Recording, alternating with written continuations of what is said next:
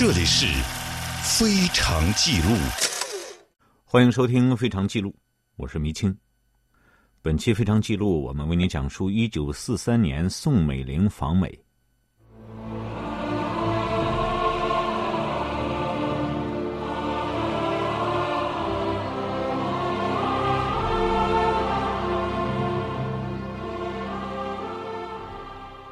二月二十八号晚上，结束了美国国会演讲的宋美龄一行坐火车离开美国首都华盛顿，前往纽约，开始了她忙碌而紧凑的演说行程。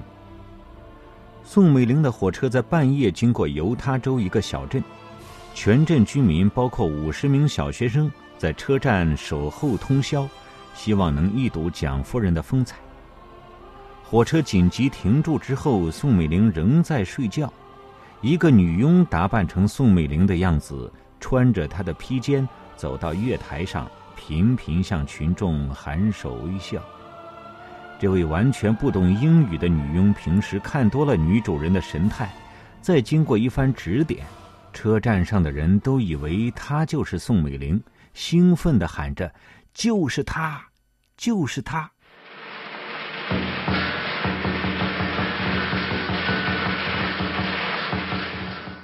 旧金山是旅美华人最多的城市。当宋美龄的车队通过华侨居住地时，路侧侨胞男女老幼争先恐后，想一睹给华人带来荣耀的宋美龄的风采。街上彩旗飘扬，鞭炮齐鸣，音乐声、欢呼声、鼓掌声、钟鸣声响成一片。沿街有多座中国式的牌楼，有个牌楼的柱子上嵌着木刻对联。为国家宣劳，推崇女节，联民族抗战，保卫人群。整个华人区辉煌璀璨，朝气蓬勃。学校放假，商店休业。除了旧金山市一万七千多名侨胞之外，还有来自美国西部十一个州的侨胞八千余人，参加了这次欢迎盛会。宋美龄见到这个场景，非常感动。回头对前来欢迎的美国州长、市长们说：“我就像回到故乡了。”他兴奋地频频向侨胞们微笑点头致意。宋美龄在旧金山市政厅向一万两千多人发表演讲。他从美国的美丽山河讲到中国的富饶美丽，然后话锋一转说：“今日中美两国同为险恶势力所威胁，这种邪恶势力如能得逞。”将不仅侵夺我们珍爱的土地，且将消灭我们宝贵的传统精神，抹杀我们抱持的主义。因此，我们的任务是确实此次作战奋斗追求的正义、自由等理想，能在当前以及和平安宁的时候成为现实。各位同志，我现在有这个机会，同各位讲几句话。心里觉得非常的的快活。虽然我是离开是本国三个月，在这个三个月之间，没有一刻的时候，我没有想到我们的中国的抗战的同志，同我们自己的民众，刚正卢总统夫人，同我是大家。对这个美美国的民众讲几句话，我所讲的呢，就是我相信我们中美的友谊是永久的，也说我们要我们的友谊是有价值的。宋美龄此行最受瞩目的是在好莱坞露天大会场发表来美国的第三次演说。以及会见两百多位支持中国抗日的影视界人士。中国人熟知的大牌影星，如英格丽·褒曼、凯瑟琳·赫本、亨利·方达、秀兰·邓波尔等，都和宋美龄寒暄。而宋美龄对好莱坞电影的熟悉，不但使影星惊喜，也让娱乐记者们大为佩服。他们纷纷踊跃捐巨款给中国。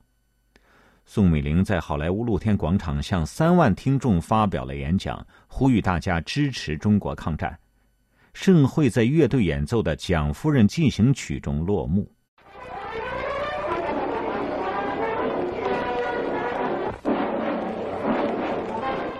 宋美龄先后在纽约波士顿芝加哥旧金山洛杉矶等大城市进行了多次正式演讲。在前往全美各地演说的间隙宋美龄还参加了数不胜数的欢迎宴会、记者招待会，接受了名目繁多的荣誉称号。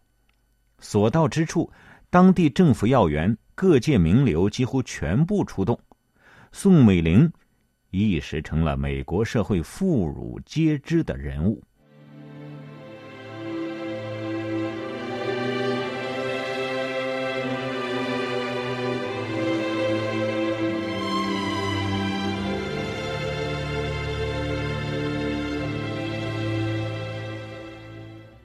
宋美龄在前方出席各种晚宴，接受各方的捐款；蒋介石则在后方不断发电报提醒他演讲的注意事项。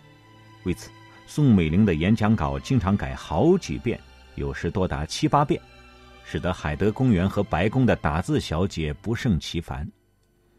二月中旬，宋美龄步出医院，踏上赴全美演说之途的前夕。蒋介石多次发电报给夫人提示要点，他说：“演说内容应注意两点：一，从历史上看，中美友谊不是任何各国关系可以比拟的。美国是鸦片战争以来西方列强中唯一没有侵略中国领土的国家，而且还时时领导各国恢复中国主权。二，推动美国舆论转移目光。”留心太平洋问题的重要性，认定日本是中美两国共同的敌人。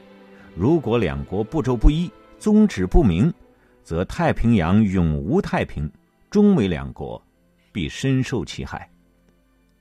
显然，蒋介石试图扭转美国的重欧轻亚政策和先德后日的军事战略。这是促使美国政府在重视中国的地位和利益，从而使国民政府获取更多实际利益的前提和条件。此后，蒋介石仍不放心，又连续给宋美龄发来多封电报。在第二封电报中，蒋介石强调宋美龄在演讲中应持不卑不亢的态度。他说：“对国会演讲，切不能使听众有训话之感。”也不宜有请求之意，只需用友邦的地位陈述意见，以备其检讨与采择态度。宋美龄给蒋介石回电说：“您的拙见我非常感佩，我向国会及各地的演说会遵照指示，以维持我国尊严、宣扬抗战对全世界之贡献及阐明中国传统友好关系为原则。”私人谈判当告知美国当局我国抗战的重要性，公开演讲则避免细节，专从大处着眼，以世界眼光说明战后合作之必要性。宋美龄非常了解蒋介石的意图，而且充分调动自己早年在美国学到的文学、历史、心理学、演讲等知识和技巧，以娴熟优雅的英语表达。美国化的谈吐风格和交往方式，把美国民众的情绪引向他希望的目标。在全美各地的演说中，他除了强调中美传统友谊、致力于迎合美国朝野对中国抗战的期望之外，着重阐述了两个问题：第一，是申述中国抗战之艰难、牺牲之巨大。委婉批评美国政府对日本政策的失策。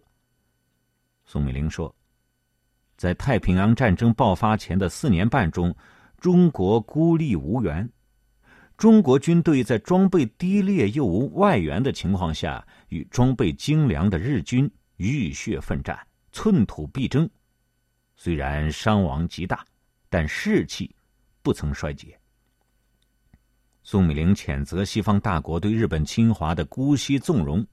他说：“一九三七年日军全面侵华时，西方置中国的一再呼吁于不顾，都认为中国没有任何希望，袖手旁观，甚至助纣为虐。而今，又有人对中国政府长期抗战政策抱有疑虑，甚至报以嘲讽。”他问道。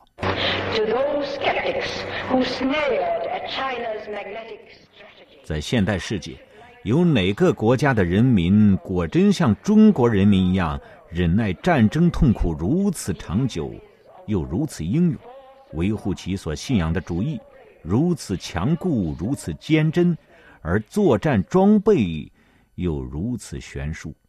宋美龄演讲的第二个重要内容是阐明盟国先德后日战略是本末倒置、得不偿失的，美国应当扭转观念，重视对日战场。宋美龄演讲的第二个重要内容是阐明盟国先德后日战略是本末倒置、得不偿失的，美国应当扭转观念，重视对日战场。宋美龄说：“日本是一个顽强的民族。”他现在掌握的战略资源比德国更为丰富，时间越久，盟国最后击溃日本的代价就越大。盟国不应认为对日战争无足轻重。宋美龄提醒美国舆论注意：中国抗战不是只为了自己，而是与反侵略各国休戚相关。正是由于中国的艰难抵抗牵制了日本，才使美国有从容准备防御的时间。换言之，中国抗战绝非可有可无，他的受挫或动摇，终将使盟国付出高昂代价。这里是非常记录正在为您讲述的1943年宋美龄访美，欢迎您继续收听。是谁左右了历史？是什么让我们寻根问底？新闻的背后有多少鲜为人知的故事？追踪、探访、揭秘，我们用探寻的耳朵发现有声的历史。这里是非常记录。宋美龄的演讲通过新闻媒体传到了美国千家万户。引起了美国民众的强烈反响，增进了美国朝野对中国的了解。宋美龄访美及演讲的主要目的是希望美国加大军事援助。他在一次记者会上提出，希望美国提供更多的飞机、汽油等军需品。这一请求不久就取得了成效。三月十日，罗斯福致电蒋介石，批准创立由陈纳德任司令的第十四航空队。并尽快将陈纳德飞机增至五百架，以及增加进行驼峰空运的飞机数量。最终目标是达到每月一万吨物资。罗斯福的承诺实现了。到一九四四年，美国援华空军飞机超过了五百架，通过中国西南的驼峰航线运送来的来华物资，每月超过四万六千六百余吨。宋美龄的系列演讲。不仅促使美国国会议员几乎众口一词的要求政府加速援华，而且使得美国民众也纷纷慷慨解囊，捐助中国抗战。一位住在新泽西州东奥伦骑士的家庭主妇，寄了三块钱的汇票和一张上海难童在火车站哭泣的简报到了白宫，要求代为转给宋美龄。这位美国太太说。三块钱汇票是我三个女儿合送给那位在火车站哭泣的小朋友的。一九四三年三月二日，宋美龄在纽约麦迪逊广场演讲时说：“我收到的捐款多少不一，源源而来，有捐助一两元或少于一两元的，但在我国人民眼中，每一项款都价值千倍，因为捐款者的美意。”而显得更加珍贵。诸君过去与今天对我国深受痛苦的人民给予的援助，无人实在不生感谢。在四月四日洛杉矶演讲会场上，当宋美龄讲到中国军民所受的苦难时，在场的民众无不为宋美龄的情绪所感染，不少听众暗暗流泪。在场数万听众深深感到。中国人民太值得同情，抗击日本法西斯太需要美国人民的援助了。于是，富翁们纷纷掏出支票，妇女们纷纷摘下金项链、金戒指，学生献上心爱的钢笔，大把大把的美元如雪花般飘向讲台。波士顿市市长赠给宋美龄一张支票，以救济中国难童。好莱坞各界向宋美龄捐献美金六千元。美国荣誉会南加州分会捐美金一千元。美国《时代》杂志总裁卢斯先生不仅自己为中国抗战捐献了六万美元，而且还亲自向所有《时代》杂志的订户发出捐款呼吁，结果。使得这场捐款运动一下子就净收捐款二十五万美元。除了向美国政府官员和美国公众传递有关中国抗战的信息之外，所到之处，宋美龄就到当地华侨中发表演讲，向他们介绍国内抗战的主要情况，唤起了广大华侨的爱国热情。各市华侨纷纷捐款捐物，表达对祖国抗日战争的支援。波士顿华侨抗日救援会一次就捐赠法币三十万元，芝加哥侨团捐美金六万八千元，法币两万元，旧金山十六人组成的募捐团一日捐出法币二十三万元，其余团体及个人捐美金两万余元，法币三十五万三千元。三月二十六日，宋美龄演讲之后，当即捐赠物品三十五宗。共约法币数十万元。华侨捐物的邮件更是堆积如山。宋美龄的随从董显光等，平均每天要处理上千件来自全美各地各个阶层民众的慰问函、汇款和礼物。宋美龄一下子风靡了美国。用美国学者的话来说，她在美国博得了人们极大的钦佩和欢迎。这是自从林德伯格成功飞越大西洋以来，任何人没有受到过的待遇。宋美龄演说的轰动效应，鼓起了美国民众要求重视和援助中国抗战的情绪，这对美国政府的对华政策产生了制约作用，推动罗斯福决心支持中国国民政府进入世界四强的行动。为了表示对宋美龄访美的重视。罗斯福还破例请宋美龄三次住进白宫，在这种气氛下，美国的援华机构得到充实和加强。国会在宋美龄演说后就提出要废除带有歧视性的限制中国向美移民的法律。年底，这一提案被通过。但同时，美国军政首脑也为宋美龄对美国舆论的影响深感不安，他们担心。这位既成功又有说服力的宣传家可能会动摇美国“欧洲第一”的战略，使美国的基本政策发生根本性的变化。罗斯福总统私下里提醒他的幕僚要疏远他，希望使他离开美国。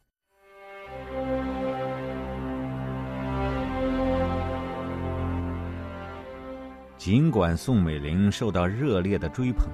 但是他在美国待得太久了，也出现了越来越多的非议。首先，罗斯福总统和他的太太对宋美龄产生了不满。外交家顾维钧在日记中写道：“委员长夫人在白宫频频会见许多共和党政治人物，毫不避讳，这让罗斯福觉得很不舒服。罗斯福夫人甚至建议。”让他住到海德公园比较好，而且罗斯福夫人发现，宋美龄并不像她想象的那样甜蜜而温柔。一次家宴上，大家谈起了美国矿工的罢工事件。当时罗斯福笑着问宋美龄：“假如中国政府在战争时期遇到这样的事，该如何处置啊？”宋美龄没有说话，只是面无表情的用手指划过脖子。做了一个杀头的手势。客人走后，罗斯福问夫人：“你还认为宋美龄是一个性格甜蜜、温柔、易于接近的人吗？”访美后期，宋美龄的奢华生活也成为美国媒体爆料的重点。一九四三年二月底的一天，宋美龄对白宫接待处负责人说。希望美国财政部和纽约海关免征一批英国特制香烟的关税，因为那批香烟是他订的。这件事被媒体报道，立即引起了轩然大波。《华盛顿邮报》评论说：“当这个国家的人民还在饿着肚子抗击敌人的时候，他们的第一夫人却在万里之外的美国享用着飞机运来的免税香烟。”传闻宋美龄从来不用白宫的亚麻布床单，而要用从国内带来的丝绸床单。女仆帕克斯。负责把宋美龄自带的床单铺在白床的毯子上，做一个床罩。他要趴在地板上，用长针脚把床罩缝在毯子上，每天换床单，每天都要缝。如果睡午觉，一天就要换两次。宋美龄的这个排场，也让白宫的仆人们有些受不了。虽然他在白宫的卧室备有召唤铃和电话。但他还是保留了在中国时机长召唤仆人的方式，但是在白宫，这被认为是很不合适的动作。